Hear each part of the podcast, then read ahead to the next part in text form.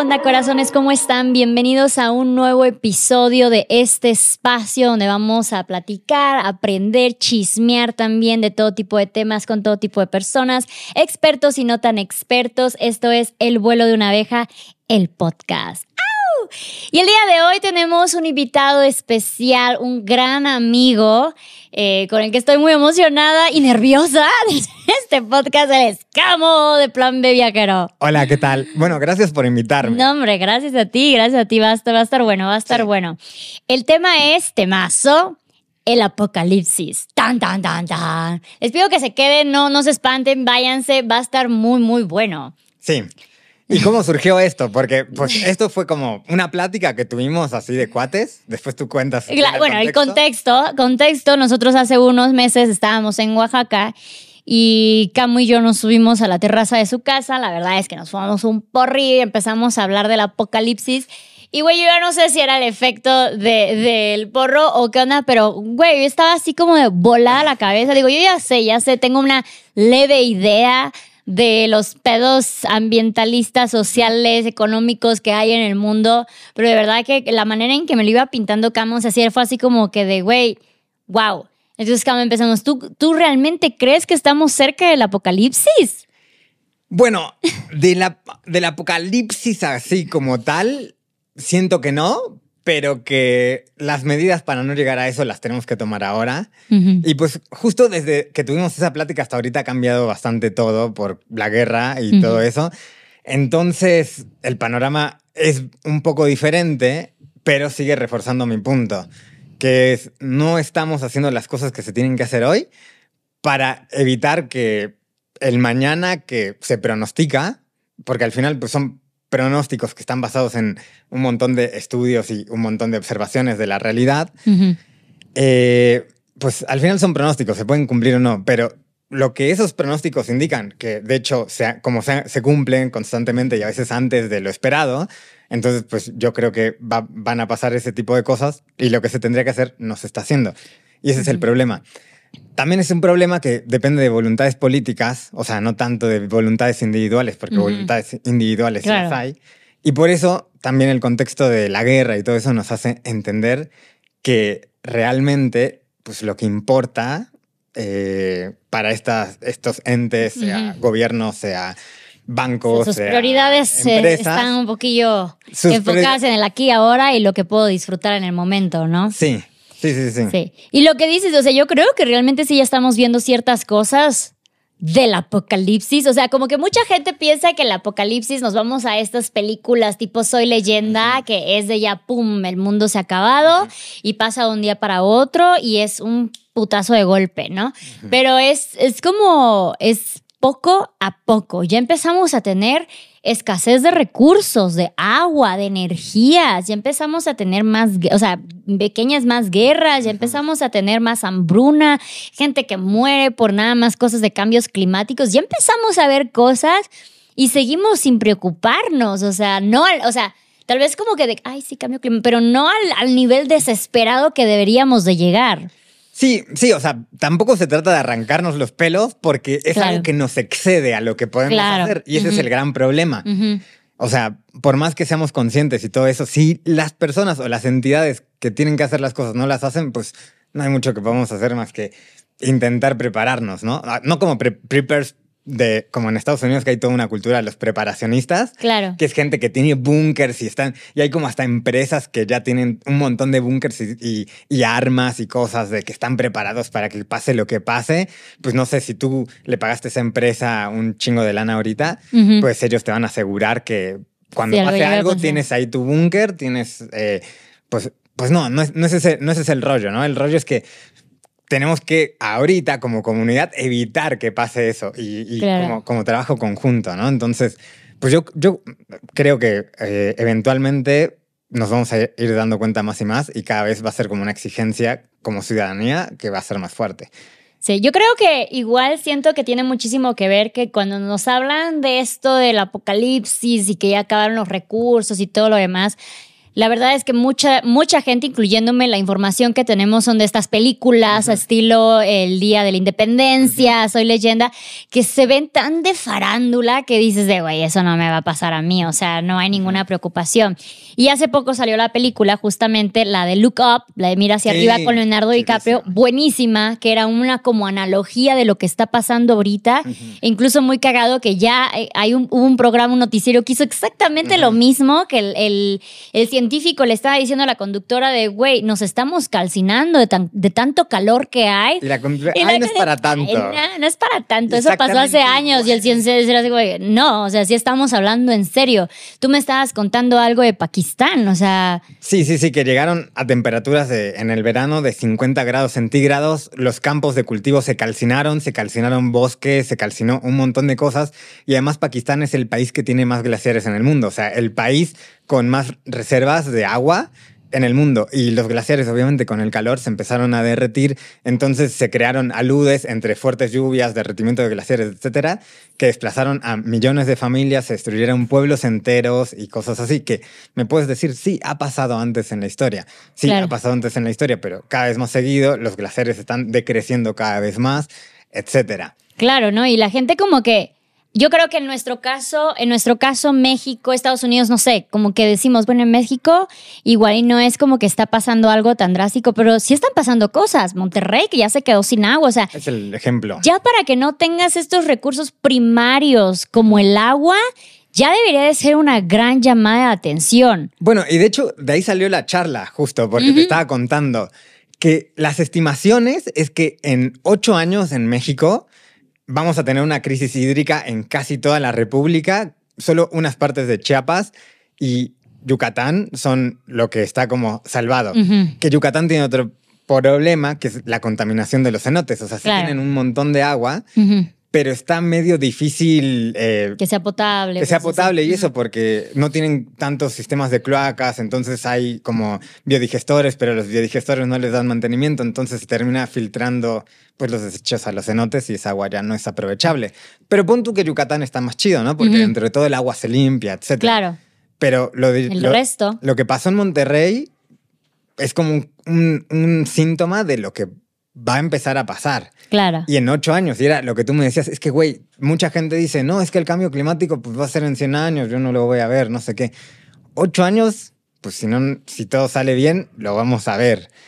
Entonces, también, o sea, pues tú dices, o yo digo, o quien sea dice, ay, pues a mí ya no me va a tocar, pues yo ya voy a ser grande y pues me voy a morir, no sé qué. Y sí, o sea, igual por mí no me preocupa tanto porque igual, pues por suerte eh, tenemos ciertos recursos que, que, que, van a hacer que no nos chingue tanto a nosotros al inicio como a las personas con menos recursos, claro. que van a ser los que más van a sufrir, pero después es el mundo post nosotros, el mundo de Gaia, el mundo de las generaciones que siguen. Entonces, esa es mi preocupación, o sea. No, aparte yo creo que nos va a pasar lo de la ranita en la olla, ya sabes, de que cuando metes a la ranita en el agua tibia y pues ella está muy cómoda, le pones el agua y no se da cuenta que se está calentando, calentando hasta que literal se cocina. O sea, siento que eso nos pasa porque yo recuerdo de chiquita, o sea, estamos hablando hace 20 años, yo invierno era un invierno de verdad y el verano todavía se disfrutaba.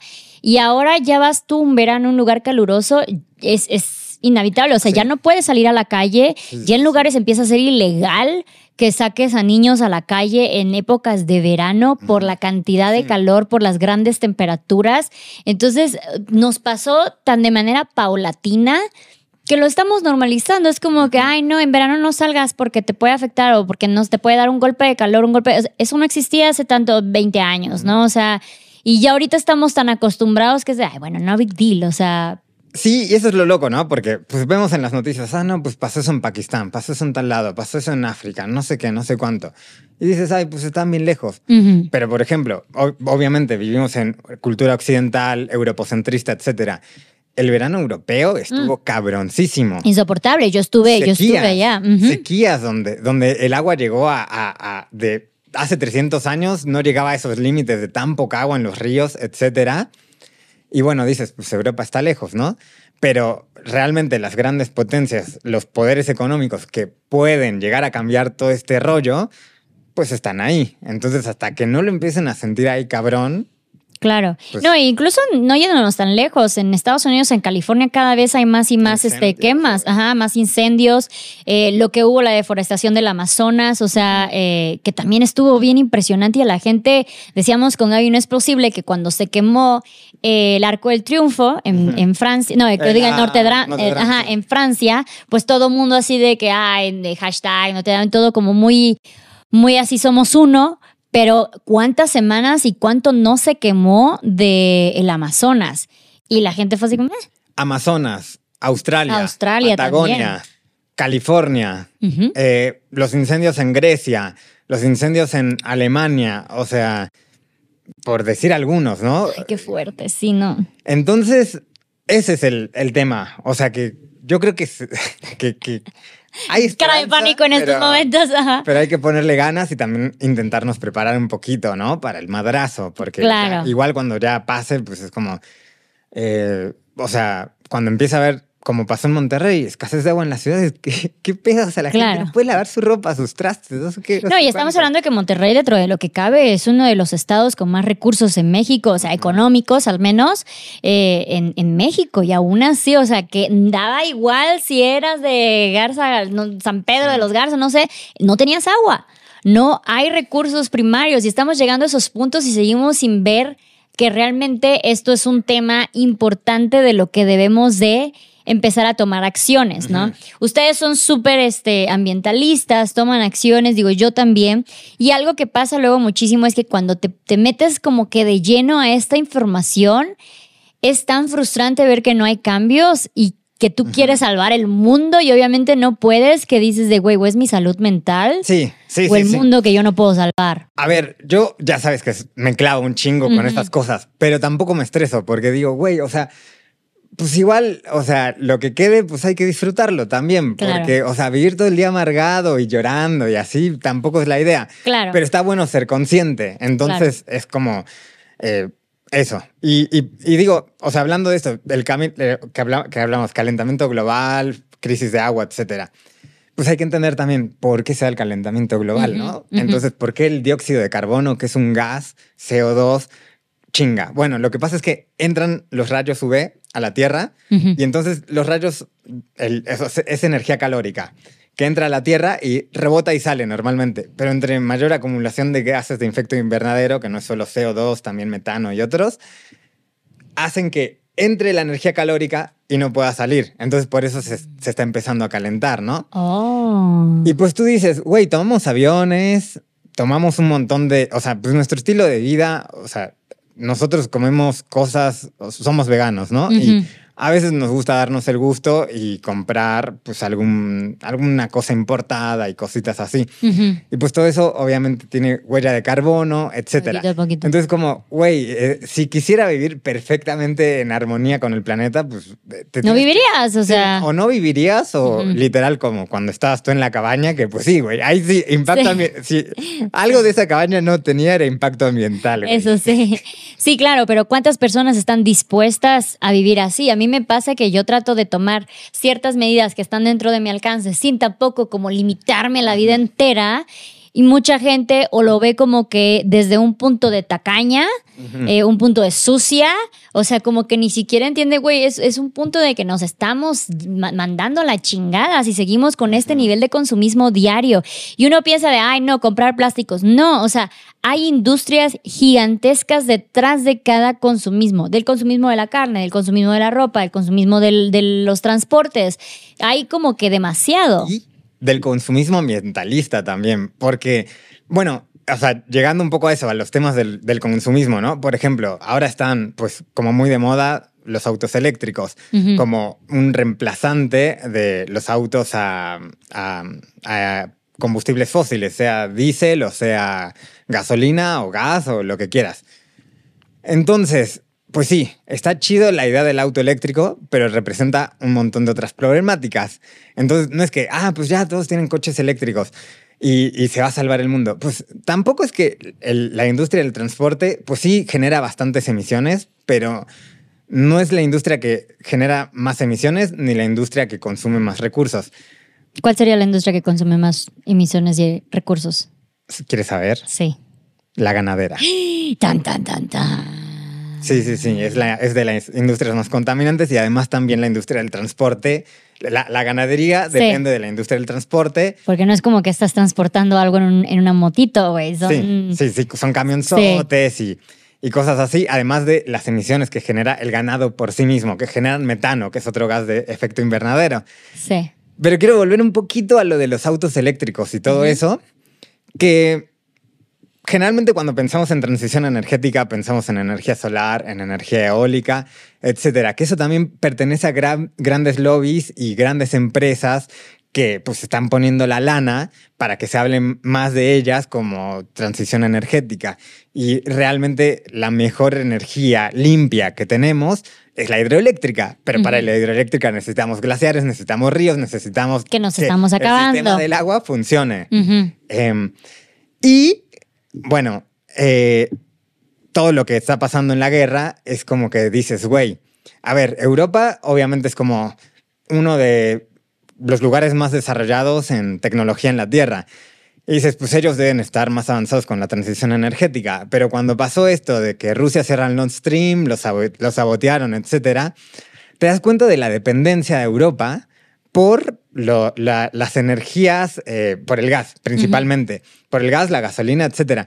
Entonces, pues es insostenible ahorita que dejemos de depender de, de ese tipo de energías.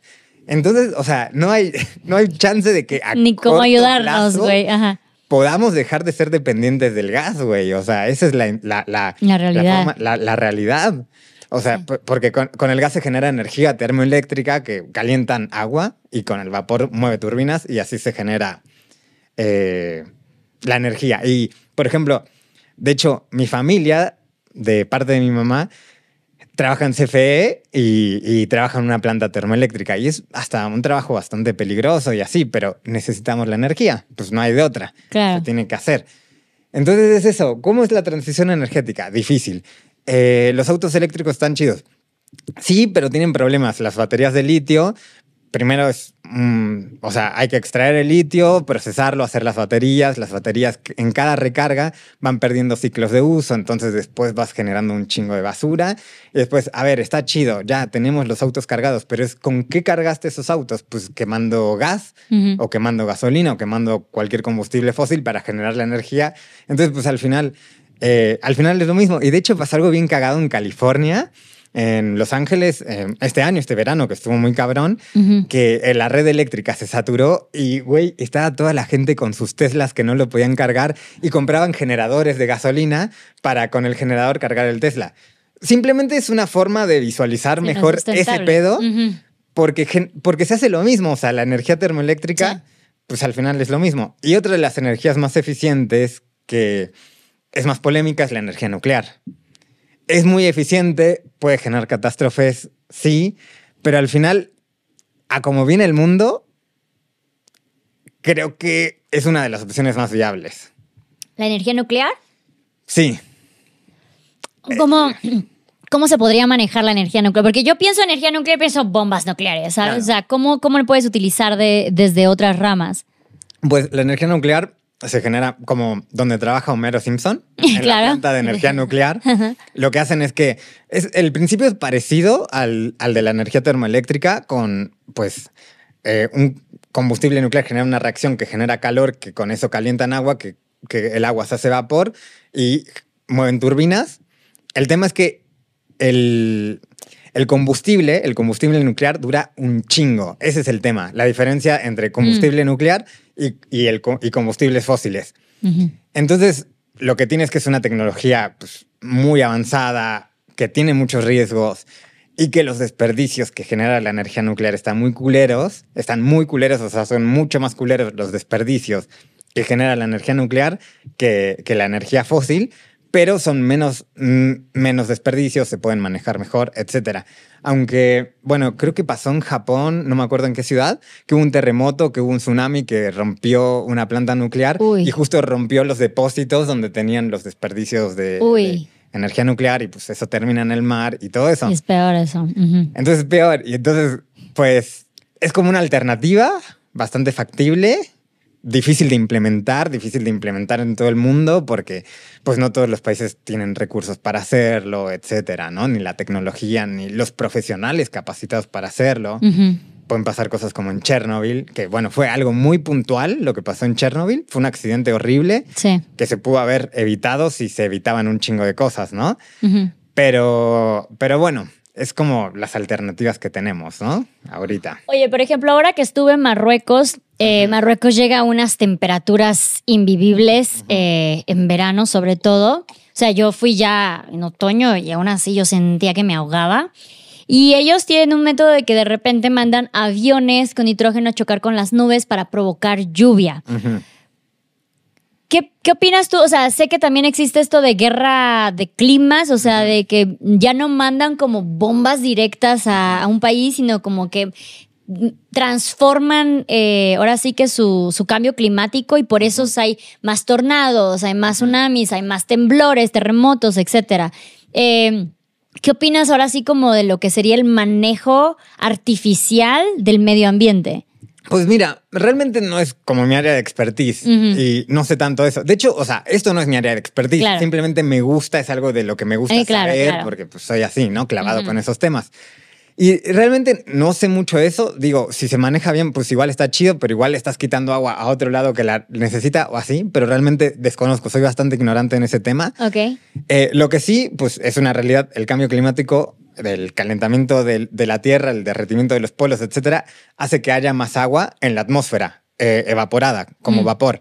Entonces, por eso también cada vez hay más tornados, más, eh, más eh, huracanes o más fuertes, etcétera, porque hay más agua en la atmósfera. Entonces, esos fenómenos climáticos se generan con más fuerza porque hay más materia, por así decirlo, y por eso puede haber lluvias torrenciales muy fuertes donde antes no las había y cosas así, ¿no?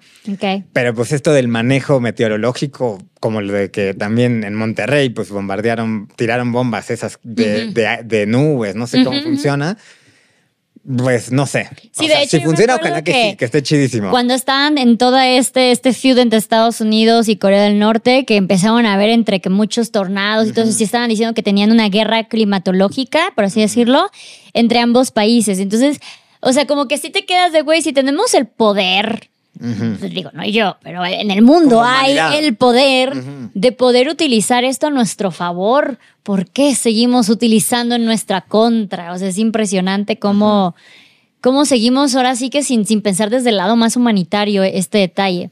Oye, sabemos que, por ejemplo, para hacer un cambio, para que pase realmente un cambio, son como tres factores. Tú me dirás si hay más, que son las políticas, las industrias, la sociedad. Entonces, y es un poquito como un círculo vicioso de que dice la sociedad, dice, pues es que si la, industria hace más este, basura o no sé, hace más destrozo, ¿por qué yo tengo que cambiar mis hábitos? Y la industria dice, pues es que si no me lo prohíben, no hay leyes para eso, o sea, ¿por qué yo tengo que regularme, no? Y la política dice de, a me vale madre todos, yo voy a seguir así con mis reglas porque yo necesito beneficiarme ahora. ¿Cómo podemos como sociedad hacer que, o sea, como que agarrar más conciencia fuera de a ver quién le echamos la bolita, a quién le echamos la culpa? Pues, a ver, es que sí está difícil ese tema, ¿no? Porque lo que la industria, o sea, generalmente lo que pasa es que, pues como se han dado las cosas en el mundo, los estados generalmente pues van a proteger a las industrias porque necesitan tener beneficios económicos y al final todo esto que está pasando es porque las empresas, los estados, etcétera, todos buscan rendimiento económico, rendimiento económico, rendimiento económico, rendimiento económico, y al final pues se están olvidando de lo primordial, que es, güey, que vivamos todos en un lugar chido. Claro. Entonces, pues es que ahí está, está como muy difícil, porque cómo dejarnos de echar la bolita. Y lo que necesitamos es hacer un, un cambio, y los cambios siempre son cosas difíciles. O sea, pues eh, obviamente en la Revolución Francesa, no fue como un momento muy chido y un montón de gente la pasó mal. Al rey le cortaron la cabeza. Entonces, eh, eliminaron la monarquía y etcétera. Entonces, pues un chingo de gente la pasó muy mal, pero era eso o el feudalismo. Entonces, bueno, hay que, se creó todo un cambio de paradigma, etcétera. No digo que hay que cortarle la cabeza a nadie. Pero, claro, pero para ciertos cambios se necesitan revoluciones. Los cambios tienen que ser fuertes, rotundos, cabrones. Mucha gente la va a pasar mal. Podemos ser nosotros quienes la pasemos mal Eh, pero si me dices, ¿cómo lo vamos a hacer? Pues no es que vamos a salir ahorita a Palacio Nacional y a decirle a AMLO, eh, cierra Pemex. claro. y, mañana, ¿qué hacemos, güey? No vamos a tener ni luz. Entonces, eh, entonces es... Estamos un poco condicionados con el estilo de vida que tenemos ahora, ¿no? Sí, sí, sí. Si lo piensas bien, realmente es un estilo de vida que nosotros construimos, porque hace siglos pues no existía. Y claro que con esto vienen beneficios, pero el problema yo siento que fue que nos aborazamos, o sea, como sociedad, como generaciones, nos fuimos aborazando. Yo me acuerdo que en algún momento leí unas estadísticas de que, no sé, en 100 años nos sacamos los recursos del mundo entero que debieron de habernos durado millones de años, nos los acabamos en putiza, o sea, por esta saciedad de que entre más tengamos, pues más chingones somos, ¿no? O sea, como más, más beneficios. Sí, y esta, pues, teoría de la acumulación, que al final es como, o sea, como lo que necesita el sistema capitalista para existir. Como que no me quería meter tanto en los rollos del sistema capitalista y eso, pero pues está completamente relacionado. Claro. Entonces es como el cómo, la necesidad de acumular, de acumular, acumular, acumular y no aprender a tener un estilo de vida. Porque pues está bien, pues dos o tres igual pueden tener un estilo de vida que se conformen con lo mínimo y que consuman lo menos posible, pero realmente, pues eh, la gran mayoría de las personas y como nos educan es querer tener más siempre. Claro. Y yo también. Claro. Yo también quiero tener más siempre. Claro. Eh, y también eh, significa que el que tú tengas más va a hacer que otro tenga menos. Entonces, bueno, desde el, Estado tendría que ser el regulador entre eso, ¿no? Que, que, que, buscar una equidad. Buscar una equidad, pero pues tampoco están así. Sí, claro, no es tan pues, fácil. Las campañas políticas son financiadas por las grandes empresas, bla, bla, bla, bla, bla. Y también pues un Estado quiere tener rendimientos económicos, que suba el PIB, que no sé qué, que no sé cuánto. Entonces eso va a hacer que tu gobierno le vaya chido y pueda seguir gobernando. Bueno, no sé, ya, un rollo. Claro, creo que al final eh, todo se se, basa muchísimo en lo que es la economía, ¿no? Y el poder económico. Entre más dinero, más economía, más fuerza, más poder tienes, ¿no? Pero al fin de al cabo, o sea, cuando vamos a entender que a costa de todos los recursos naturales, ¿qué vas a hacer con un millón si no tienes agua? Sí, sí, sí. ¿Sabes? O sea, es como que ese pensamiento el que cuesta muchísimo.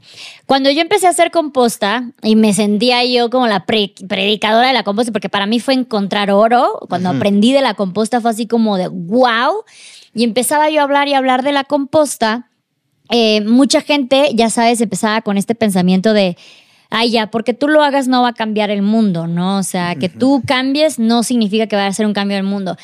Y yo creo que sí cambia el problema es que la gente espera que cambie de blanco a negro. No, va a ser ligeramente un poquitito más gris si tú quieres.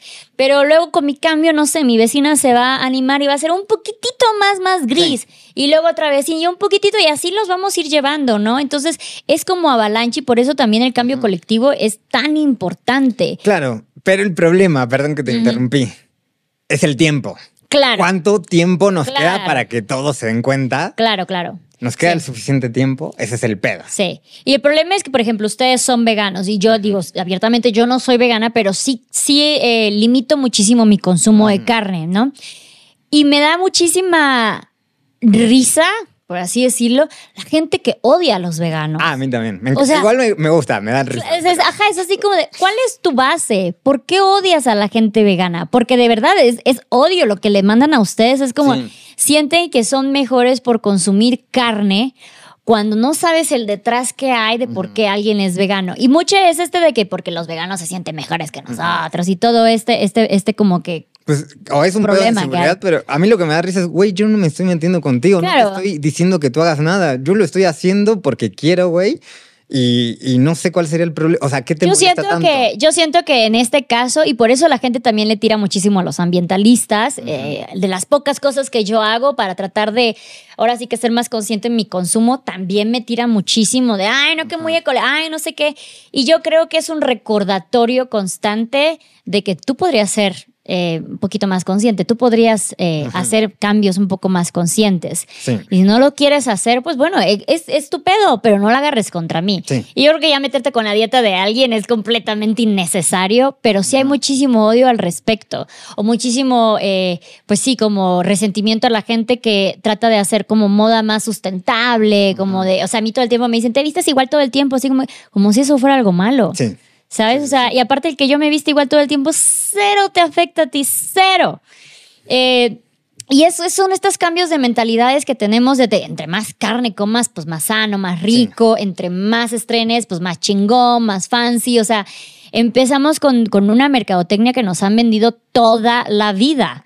¿no? Y O es sea, muy difícil más- sacarse ese, ese, ese chipset de la cabeza de que estamos, pues realmente estamos como programados porque la educación, nuestros consumos culturales, etcétera, nos hacen ser de cierta forma. Entonces, pues obviamente, si desde chiquitos, pues estamos viendo la tele y en la tele nos dan publicidad y desde chiquitos queremos el cochecito que, Claro. el cochecito y la muñequita y no sé qué y no sé cuánto, y vas creciendo y simplemente vas cambiando esas necesidades inexistentes por otras, etcétera, el nuevo, el nuevo teléfono y no sé qué, que pues nosotros también, otra, otra, otra vez, las contradicciones. Claro. Tenemos el nuevo teléfono, pues sí, Claro. es nuestra chamba y lo necesitamos. Y, Claro. y, y es como un ciclo de, contradicciones, pero intentar cambiar. Porque intentar- aparte también intentamos, siento, ambas partes, igual no al mismo momento, pero ustedes también tuvieron un- su, su momento anarquista de Sí. no, sí, vamos contra total. todo, sin celular y sin transporte y casi se andaban matando cruzando de Colombia a Panamá con tal de no tomar un avión y todo. O sea, sí, sí te puedes ir al extremo, pero también es muy solitario estar en ese extremo. Es solitario, es cansado. O sea, yo cuando me acuerdo de esas épocas o cuando viajamos en bici y dices, güey, ¿de dónde sacaba esa energía para querer luchar así contra el mundo? y, y la neta es cansado, es agotador. Nos cagamos de hambre fuertísimo. O sea, conocimos el hambre de verdad.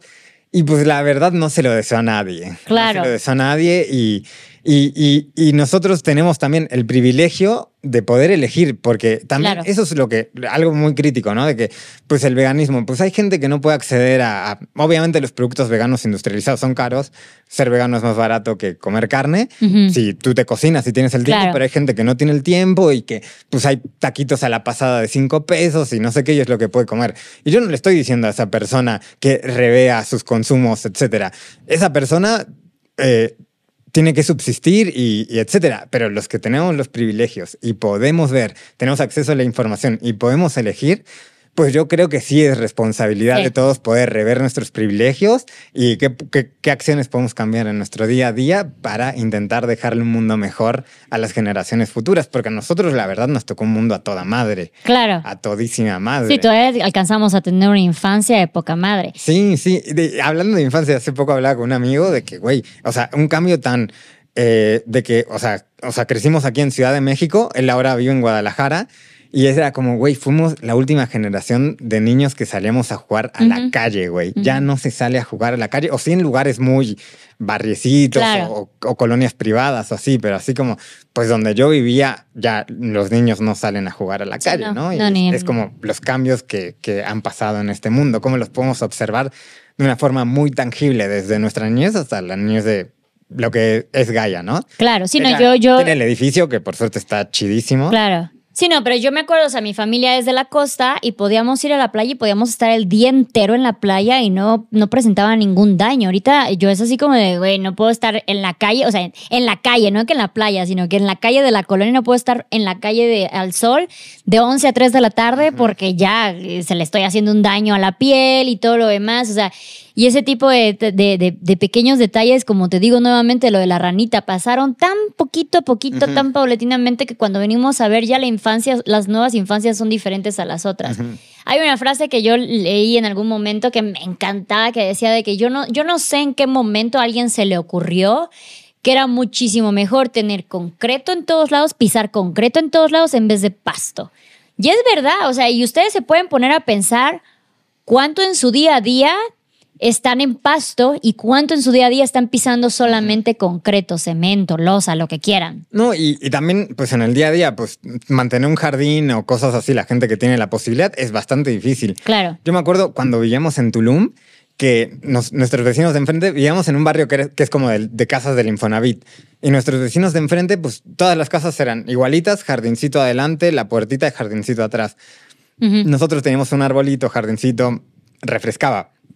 Porque ahí en esos barrios se calientan horrible porque tampoco hay muchos árboles y así. Claro. Y nuestros vecinos de enfrente que tenían pasto, pues les daba huevo a cuidarlo y un día lo sacaron y pusieron ahí cemento. Y después, no sé, los veías ahí todos acalorados tomando chela, así sufriendo. Qué loco, ¿no?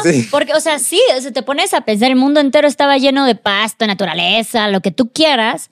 Y luego lo cubrimos de infraestructura y luego estamos buscando estos espacios para crear estos espacios naturales prefabricados, que aparte cuestan muchísimo más dinero, mantener algo que ya estaba ahí, pero lo cubrimos y ahora lo tenemos que volver a sacar, eh, por esta idea de que era mejor tener concreto en vez de pasto. Eso también pasa en Mérida. Creo que hay como tres grados de diferencia entre Mérida y un pueblo de las comunidades de alrededor, porque en Mérida no hay árboles casi. Imagínate. Y pues o sea, literal, cuando, viste, o sea, siempre que estás en Mérida y sales, a un lugar con arbolitos sientes más fresquito. Sí, claro. Igual está caliente, pero está más fresquito. No, te hacen un parote, un parote Estar caminando en Mérida al mediodía. Sí. sí, no, y es algo como que tan tangible, es algo tan visible y aún así que no te haga clic. Está muy loco, está muy cabrón el decir de, ay, no manches, qué calor, vamos al arbolito, ay, qué rico, qué fresco tú razona ese, ese pequeño cambio, güey, pongamos más árboles, pongamos, no sé, más recursos, todo esto, pero ya no los acabamos, ya no los estamos acabando muy, muy cabrón. Y nuevamente, o sea, no decimos que el apocalipsis significa que mañana vamos a estar como Will Smith en Soy leyenda, pero es un proceso en el que ya no nos estamos alejando tanto, ¿sabes? O sea, que ya es muy posible que una descendencia cercana mía lo vaya a vivir. Y eso está muy fuerte. Sí. Y quiero volver un poquito al tema de los autos eléctricos y cosas así, porque eso nos regresa también al punto de cómo las industrias siguen generando un montón de emisiones de CO2, etcétera, o de gases de efecto invernadero. Y hay algo que se llama bonos de carbono. que, ¿Qué pasa? Que, por ejemplo, Tesla, que es la empresa más importante, creo, de autos eléctricos, o sea, no creo, es la empresa más importante de autos eléctricos. Tesla es una empresa que el gobierno gringo le da bonos de carbono porque pues es una empresa que en teoría no contamina, aunque sí la producción es contaminante, etcétera, pero bueno, pon tú que como el producto Del no va a lo, menos peor, no va a generar dióxido de carbono, tiene bonos de carbono. Entonces, ¿sabes que uno de los mayores ingresos de Tesla es que ellos generan bonos de carbono? Entonces, Tesla le vende, no sé, a Ford o a Chrysler o a etcétera, sus bonos de carbono entonces es como que las empresas tienen un límite de carbono que pueden generar. Entonces Tesla eh, genera bonos de carbono. Entonces Tesla se las vende a las otras industrias para que las otras industrias puedan seguir generando bonos de claro al final eso eh, surgió en el Tratado de Kioto porque pues obviamente eh, el, si, si queremos vivir de una forma más sustentable, la economía como la conocemos va a valer burger. O sea, no, no puede existir el estilo de vida que tenemos, el desarrollo que tenemos, el desarrollo entre comillas, el progreso entre comillas.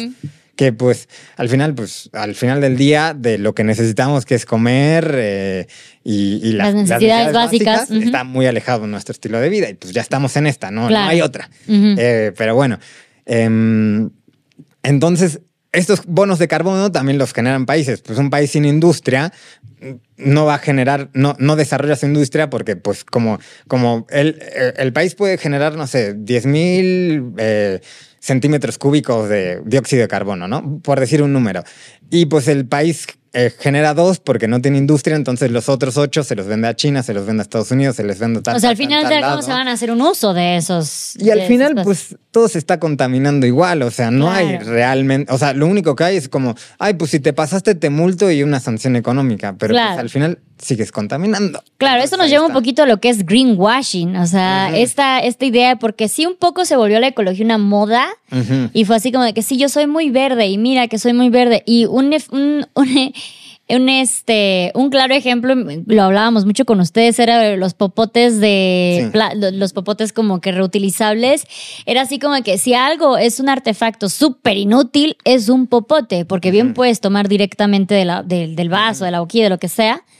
Pero nos vendieron que era eh, ecológico y era como que hablaba muy bien de ti si tú aparte consumías y hacías el gasto de materia y todo lo demás para tener tu popotito de... Y además, lo que genera, la, la producción de ese popote contamina. O sea, Claro. no es como que, ah, pues ya con el popote ya no contamino. Sí, ese popotito contaminó. Y Yo- ahora. yo caí en esa mercadotecnia. Yo también ta- tenía mi popote, era así como de "Ay, qué pues, te los soy". regalan por ahí. y así. Claro, claro. nuestro estilo de vida que trabajamos con marcas y eso te los terminan dando, ¿no? Y, Sí. y así. Pero sí, o sea, el popote es una de las cosas más inútiles de, de la humanidad. Claro. A menos que tomes mate, ahí sí Pero también su popote no es un popote reutilizable. claro, sí, ajá. pues te dura un chingo hasta Sí, que se sí, sí. se Y lo mismo con las tote bags, o sea, las, las bolsas, los morralitos de plástico que ahorita todo el mundo te los quiere regalar, es como que hay muy green. Pero, güey, detrás de eso es como, ¿cuántas veces lo tienes que utilizar Sí. para que valga la pena? Y ahí pasa algo, o sea, las bolsas de plástico obviamente generan basura, pero la producción de bolsas de plástico es, mucho más eficiente Que una la de la- papel. una de papel o una tote bag. Entonces, como que contaminas muchísimo menos, eh, o sea, en, gener- en, en modelo productivo por bolsa, porque, o sea, lo que pasa es que se, se fabrican millones de bolsas en un día, ¿no? Por Claro. decirlo, no sé los, los números exactos, pero, o sea, lleva tanto desarrollo la, la industria de los plásticos que está muy Ya optimizada realmente. Entonces, pues ahí está el pedo, ¿no? O sea, eh, pues... O sea, como que decían, bueno, para vernos de manera ecológica, organicemos nuevas industrias, hagamos nuevos procesos, cuando es como de, güey, no, disminuyamos los que ya existen, Sí. ¿sabes? En vez de estar creando más y más y más, era así como de que, para que no utilices tus cubiertos de plástico, déjame, te hago unos nuevos cubiertos de bambú, pero me- para hacerte esos cubiertos de bambú estoy haciendo otra industria Sí. completamente diferente. O cubiertos de bioplásticos, que son plásticos Claro. que salen de alimentos. Entonces, ¿qué pasa? Estás dejando de producir alimento para hacer plástico que son biodegradables. Ujú. Pues Claro, entierra un- en, en, en- in- este, en compostaje, industrial. claro, Entonces, claro. si tú claro. entierras uno en tu jardín, no, va a pasar nada. casera, no o sea, pasa igual nada. pasa algo en 10.000 años. Igual y sí, porque no va a generar microplásticos. Claro. Pero. eh, Pero eso está muy loco porque siento que también la gente, creo que un gran problema de todo esto es que la gente no cuestiona lo que consume, de dónde viene. Hay muchas cosas que son ecológicas por cómo se producen, no por cómo se consumen, sino por cómo se producen, es donde hay la gran diferencia. Y volvemos a lo mismo, para que esto empiece a tener impacto, son, es, es un triángulo, es sociedad, industria, leyes. Entonces la parte de la industria es también cuestionarnos cuál es el proceso de cada una de las cosas, como lo que decías, de por qué comer carne es tan malo, o sea, por qué consumir la cantidad de carne que estamos acostumbrados en tus tres comidas todos los días es tan malo, no, no porque nada más están, o sea, matando animalitos, sino por los gases que esto hace, la producción, la soya, todo esto, o sea, y, y- y con eso me, me hace el pie a un, uno de los cuestionamientos más grandes de los veganos. Pues que están deforestando el Amazonas para producir soya y como tú eres vegano, comes soya. Pues en general, la, o sea, sí, obvio, como soya.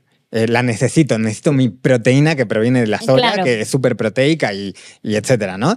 Pero eh, la, la- la mayor cantidad de soya se, uta- se utiliza para eh, lote de engorde de animales. Entonces, se deforesta el Amazonas para cultivar soya, para que las vacas, los cerdos, los pollos Coman. ten- coman, eh, para engordar, para poderlos matar, para poderlos comer. Claro. Entonces, bueno, ¿te acuerdas el día de los números? Sí, que, no que- íbamos a hablar no hoy, pero ahí vamos, ahí vamos lentamente, pero, Pero- es que es muy importante O eso. sea, una vaca, en- cuando está en engorde, tiene que comer 26 kilos de soya al día.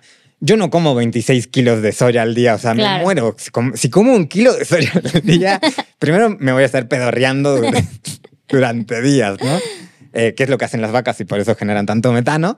Pero, eh, o sea, pues comeré medio kilo como mucho de soya y, y con otras cosas. Entonces, Claro. pues si te ahorras el paso de alimentar un animal que come un chingo, pues toda esa soya la distribuyes mejor y acabas el hambre en el mundo. Claro, Entonces, claro. si quisiéramos, ¿no? Sí, no, y obviamente esto no es como una mercadotecnia de eh, todos entren al veganismo, como les digo, Todos yo ni siquiera soya. soy vegana. Pero, güey, eh, es tan fácil cuidar tus consumos. No te estamos diciendo nunca más vuelvas a comprar. Es imposible porque vivimos en una sociedad que lamentablemente a eso nos conlleva. Es muy difícil salirse.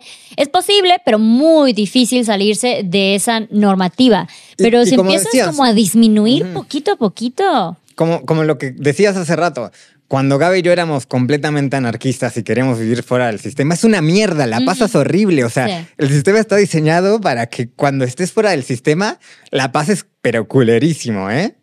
O Sí. sea, yo lo he vivido en carne propia y, y es difícil, es difícil. Pero igual es como que te prepara un poco, ¿no? Como que, o sea, si pasa un apocalipsis ahorita, ahorita, ahorita, ustedes están más preparados. Yo estoy más preparada porque ya hemos pasado ese, ese lapso en que hemos vivido fuera del sistema. Sí, sí, sí. Pues con Gaby recorrimos todo México en bici. Sí. En- no todo México, de Ciudad de México a Tulum, pero digo, o sea, ya sabríamos hasta qué sería moverse en bicicletas, güey. Claro, claro. Aunque bueno, después cómo, cómo reaccionarían los otros humanos es la parte difícil, ¿no? Porque pues, pues todos velan por sus propios intereses y capaz ves a unos güeyes en bici, no sé. No, no, ni, ni, ni por qué pensar en eso porque eso sí no está tan próximo, ¿no? Claro, claro, claro. Pero O sea, no, eso sí es como que ya sería full crisis total, así, Sí, sí, sí. película y eso. Y creo que va a ser tan paulatino que igual antes de, Pero de ¿sabes llegar a ese O sea, punto- nosotros decimos eso, pero ¿cuántos países que no entraron en guerra por recursos de la nada llegaron a esos puntos? Ahorita, ahorita está sucediendo, tal vez no en México, tal vez no en los países que ubicamos en Internet, pero en otros países eso ya está pasando. Sí. Y eso es como que, que yo creo que ellos tampoco decían de, ay, mañana me voy a quedar sin recursos por completo, vamos a vivir en guerra y ahora voy a tener que caminar cinco kilómetros para agarrar agua. O sea, A ver, lo que está pasando ahorita con los venezolanos que, que hicieron una caravana desde Venezuela caminando hasta Estados Unidos. Imagínate o sea, imagínate o sea. en la situación que tienes que estar para irte caminando desde Venezuela a Estados Unidos. O sea, nosotros, Gaby y yo, el viaje en bici por hipsters privilegiados Claro. que queríamos vivir la experiencia, güey. Pero no fue, güey, una necesidad real de, güey, es que no tenemos, eh, eh, no podemos subsistir donde estamos. Claro. Eh, o sea, está pasando Sí. ya. Eso, en eso, nuestro país. o eso sea, es un apocalipsis. O sea, no están cayendo meteoritos, ni hay zombies, ni nada por el estilo. Pero hay países que ya están pasando por un proceso apocalíptico porque dicen, güey, ya no puedo subsistir aquí. Esta tierra ya no es posible, eh, ya sea por sus políticas, su economía, sus recursos, lo que sea. O sea, ya hay países y Venezuela hace años estamos hablando de que ese sí lo tenemos al lado. O sea, sí lo tenemos bastante cerca y ya no es factible para ellos. Bueno, Haití, ahorita, pff, o sea, ni, ni- me quiero meter en el tema porque es todo un tema súper complejo, pero Claro. la están pasando muy, pero muy, pero muy, pero muy mal. La crisis, las crisis migratorias europeas, que pues son por guerras, por hambrunas, por un montón de cosas, pero pues todos los días llegan balsas con migrantes eh, eh, por el Mediterráneo, con, eh, Claro. se muere un chingo de gente, o sea, está muy, muy, muy, muy cabrón. Claro, o sea, estamos hablando desde un privilegio claramente de decir que esto no nos va a pasar tan pronto, porque Bueno. aparte ni siquiera sabemos. Sí, ni sea, siquiera sabemos. Ujú. Pero hay una serie muy chida que yo la recomiendo. Por favor. Si quieren meterse en esta perspectiva apocalíptica, que se llama Years and Years, es de HBO. Eh, y neta está muy cabrón cómo van pasando así las cosas de a poquito y después van haciendo saltos de años y saltos de años y saltos de años. Sí. Y ya era como que al inicio, pues una familia fresa de un banquero, no sé qué, no sé cuánto. Y ya al final se había ido todo al carajo y era como. en- Wow. en- y, y todo está situado en Inglaterra, que. Inglaterra también Claro. está en su propio proceso con el Sí. Brexit, todo esto. Está Liz Truss que renunció a los 45 días de haber asumido. O sea, Que dijo o de sea no, como que dices, no me "Güey, meto", mames, sí. Inglaterra, güey, la moneda más fuerte del mundo. ¿Qué pedo? Ya va a alcanzar al dólar y un montón de cosas. Entonces dices, güey, y los índices macroeconómicos no están dando como tienen que dar y también por eso tienen que hacer guerras para resetear el sistema financiero porque el sistema financiero no es sustentable por sí mismo porque viven de la compra y venta de deudas entre deudores y al final todo eso no se puede. No, no, es, es como. no nos variamos por ahí porque dijimos no delirar tanto, ¿no? Claro, claro. No, pero es que yo siento que, o sea, el punto aquí no es crear pánico tampoco, sino crear un poco de conciencia, que a pesar, o sea, sí podemos pensar como que estamos muy, muy lejos de este panorama, pero también podemos pensar que estamos muy, muy cerca de este panorama. Porque eh, le- cuando hablamos de apocalipsis no solamente es el, el cambio climático, es el- las crisis financieras, las guerras, los problemas políticos, o sea, es como que se engloba muchísimas cosas. Digo, y tal vez escuche súper técnico y la chingada. Y yo ni siquiera soy experta en estos temas y aún así me parece deslumbrante cómo podemos pasar así como, de, no, aquí no pasa nada. O sea, Sí, está muy ni, cañón. ni yo soy experto, pero te digo, me clavo, ¿no? Pero pues también si digo alguna mamada que me puedo equivocar es porque no soy ni cerca un experto, o sea. Claro. me- Claro, no, y aquí el punto es investiguen por su cuenta, investiguen por su cuenta, abran esta idea de que tal vez es hora de empezar a crear cambios, ¿no? O sea, poquito a poquito, empezar a, a pedir más exigencias, ¿no? O sea, más del que, ay, a mí me abonan, tanta, el gobierno me abona de vez en cuando. No, o sea, yo no necesito que me abone el gobierno si no me está asegurando que en, 100, en 50 años voy a tener un país donde vivir, un, lugar donde vivir dignamente. Y, y quería hablar un poco de esto de. Podemos regresar, que era el último. Los carros electrónicos. No, no, no. Justo de, de la idea que estábamos hablando, Ajá. pero se me fue el, el pedo con, Dale, con lo que dijiste. Déjame pensar, ¿eh? Ok. Ah, ¿cómo era? Bueno, no sé, sigamos. Ajá. Ya va a salir. No, pues no, pues ya, ya, ya, ya nos echamos casi la hora platicando en Ok. esto. O sea, saca tu acordeón, Camo. Dale, ver. dale al acordeón. Bueno, ah, ah, industria ganadera. Bueno, no, pero quería decir algo de esto y que, que me pareció muy importante, pero se me fue el pedo. Se me fue el pedo un poquito. Claro. Delirando. pero bueno. Es que no, te deja como en shock de repente cuando empiezas a hablar a esto. Y como dices, hay, hay tantas vertientes. No solo es hablar de un tema, no solo es hablar de una situación, de un país, sino que hay demasiado todo lo que conlleva esto que pues te pierdes un poquito en, en- en la plática, ¿no? En, Sí. en, pues ahora sí que en reflexionar todo esto. Pero bueno, a- otra cosa también del apocalipsis es que, bueno, justo ahorita el planeta está cambiando de un núcleo geopolítico eh, hegemónico que está básicamente la mayor potencia del mundo, Estados Unidos, que controla general, eh, pues controla todo el planeta, e- económicamente, eh, etcétera, ¿no? Armame- armamentísticamente, pues Europa ya se vio que es dependiente de, de Estados Unidos para su defensa por la OTAN, los acuerdos que se hicieron después de la Segunda Guerra Mundial, y ahora estamos pasando a un mundo polimoda, eh, no, pol- eh, o sea, mm, eh, o sea que ya no es un, ya, ya el poder ya no va a estar concentrado en un solo lugar, sino ya en dos o Mm, tres, ¿no? Pues ok. Rusia y China, básicamente, sí. ¿no? Entonces va a estar OTAN, Rusia, China por otro lado, lo- eh, en poder económico están los BRICS, que es como la, la contraparte al Fondo Monetario Internacional, etcétera, que quieren crear su propia moneda para desplazar al dólar. Bueno, ya sabes, geopolítica, cosas, rendimientos económicos, etcétera. Y eh, pues todo esto nos lleva a que estamos en una situación muy crítica, muy clave con lo que está pasando en Ucrania en estos momentos. Volvemos a estar como una especie de guerra fría, de que todos están apuntando con el dedo de, güey, donde tú te muevas te disparo. Donde tú te muevas, están todo eso y eso sí sería muy cabrón, una guerra nuclear, ¿no? Que ojalá que no pasemos, pero si estamos hablando del apocalipsis en este contexto de época, Claro. Existe la... pro- la sí, ahí están los recursos para crear uno, crearlo de, de la nada. O sea, Sí, sí, sí, Sí. De la nada. Y de hecho, los países más seguros para un invierno nuclear, porque pues lo que pasaría con el invierno nuclear es que se, se parten la madre, se muere un chingo de gente, pero después quedan unas nubes radioactivas que no permiten que entre la luz del sol, se caguen toda la industria alimenticia.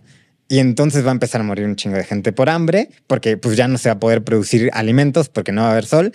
Y los países más seguros son eh, porque es- esto se ha hecho en, en modelos que es- se, se hicieron con tecnologías específicas para calcular esto, etcétera. Son Argentina, Australia y Sudáfrica. Son los países que más o menos van a son del poder. sur. Sí, porque la guerra va a ser en el norte. Y de hecho, creo que Mm. pasando el Ecuador, la línea de Ecuador, el 10% de la población del mundo está en el hemisferio sur. El 10% de la población del mundo, el 90% está en el hemisferio norte. Y la verdad se van a partir la madre en el hemisferio norte. Entonces el sur va a estar un poquito más. Más bueno, me imagino Chile también, ¿no? Y así. Pero pues Chile no puede producir tanta comida como Argentina, que tiene chinga madral de llanura. De territorio. Sí, Ujú. sí, sí.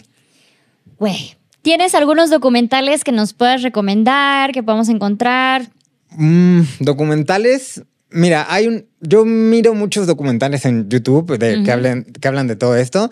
Pero, por ejemplo, en, en Netflix hay uno que se llama Earth Things, creo que está en Netflix. Es Ujú. que la verdad no me acuerdo ahorita los nombres. Ok. Pero pues yo voy buscando mucho de temas específicos que me interesan mucho y la verdad para mí sería lo más chido como que cada persona vaya como buscando temas específicos. Por ejemplo, lo que hablábamos hace rato de las baterías de litio, etcétera. Ujú. Eh, pues que es un problema que genera un chingo de basura, pero también ya se están empezando a desarrollar baterías de estado sólido, baterías de azufre, baterías que soportan un chingo más de ciclos, un chingo más de carga, un chingo más de un montón de cosas. O sea, va a haber literal como...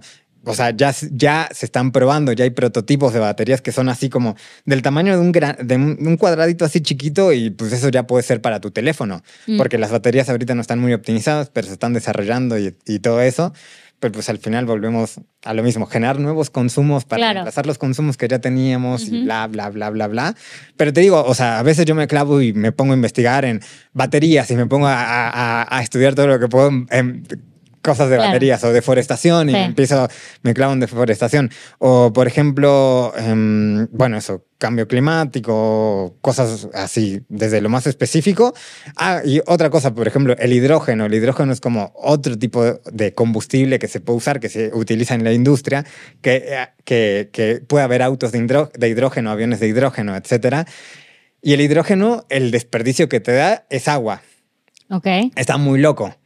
Pero el hidrógeno se produce a través de gas o combustibles fósiles. Entonces volvemos a la dependencia de los combustibles fósiles. Y es como un poco frustrante eh, si lo ves así como, güey, al final volvemos siempre a lo Claro. mismo, güey, ¿qué pedo? ¿Cómo, lo- ¿Cómo le vamos a hacer? Y la verdad, ¿cómo le vamos a hacer? Pues no sé. Nada más corran por sus vidas. No, o sea, eh, nuevamente sería esperar que, o sea, no solamente esperar, nuevamente como que meternos de manera más activa a ese triángulo de exigir leyes, exigir a las industrias, hacer cambios sociales, como que hasta que podamos esperar resultados. ya me acordé. Gracias. Ahí me diste el pie de lo que quería decir hace rato. Sí. ¿Te acuerdas eso que pasó en, en- en Francia con unos, ah, no, en Londres, con unos chavos que se pegaron la mano Sí. a la pared y le tiraron una salsa de tomate y no sí, sé qué? Y la gente, ay, no, ¿cómo van a...? Peleando por la, ajá, Sí, sí, sí. triste por la pintura de Van Gogh. Güey, o sea, a ver, Van Gogh me parece un chingón, pero eh, si no hay futuro, no hay, o sea, pues sí, va a estar ahí la obra de Van Gogh igual súper protegida. Claro, no, no le pasaba nada, tiene un y cristal. La obra de Van. Gogh va a seguir ahí después de nosotros. Eh, pero, o sea, lo que me pareció como que, primero, escandalizarse por eso, si no le pasó nada, pues no está tan chido. Y lo que pasa es que también estos chavitos tienen mucha rabia, güey, porque está muy culero de que eres una generación que te estás empezando a dar cuenta de que quizás el futuro valga madres por las decisiones que nuestra generación no tomó o no está tomando, güey. Y pues, ¿cómo te vas a expresar? Con rabia, güey. O Claro. sea, es que está muy difícil expresarte de otra forma y, y darle tanta importancia a, a ese hecho puntual, pues eh, como aún más a un cuadro que lo que está pasando en el mundo. Igual también estos chavitos, pues son parte de una ONG que, que cuando salen, que cuando la policía se los lleva, la ONG les paga la fianza, igual están en un lugar de privilegio y etcétera. Pero aún así Pero están alzando la voz y Están eso está alzando la voz y, y- y es como, güey, estamos frustrados. ¿Qué vamos a hacer con lo que nos están dejando, güey? Sí. O sea, está muy cabrón. Y también eso me hace recordar que una vez escuché una frase que dice que la ecología sin lucha social es, es, es- es jardinería. Mm. Porque cuando las cosas se pongan cabronas, la gente que la va a pasar más culero es la gente más desprotegida en situaciones de vulnerabilidad más cabronas Mm. Que es la mayoría de la gente, Claro. porque pues, es- vivimos en un sistema que centraliza riquezas, etcétera. Entonces, em, pues tienen que ir de la mano la lucha ambiental con la lucha social. O sea, no podemos por querer que ambientalmente sea mejor esto, pues que un montón de gente la pase mal, ¿no? Claro. Entonces, pues ahí también se complejiza todo, ¿no? ¿Cómo podemos hacer que el pedo sea más chido para absolutamente todos? Me encantó esa frase. Sin, sin, este, sin lucha social, el ambientalismo es simplemente jardinería. Sí. Oye, pues ya con eso nos quedamos. Muchísimas gracias por, por compartir este espacio y haberte preparado y platicar de todo esto. Yo sé que es algo que te apasiona muchísimo y es muy, muy interesante una vez que uno también empieza a investigar muchísimo más al respecto. Entonces, recuérdanos tus redes sociales, por favor. Plan B Viajero en Instagram, TikTok, Facebook, YouTube. Estamos como Plan Viajero, nos pueden seguir ahí, nos dan like, nos dan, nos comentan y todo eso. Y ellos justo hablan sobre el via- viajes sustentables. Es- Sí, sí, sí, sí. que, Y veganismo y cositas así. claro, pues muchísimas gracias, Camus. Gracias a ti, estuvo muy chido. Sobrevivimos. ¿Divagué mucho? Oigan, y muchas gracias a ustedes por haber escuchado o, ve- o ver este episodio. Nos vemos en el siguiente.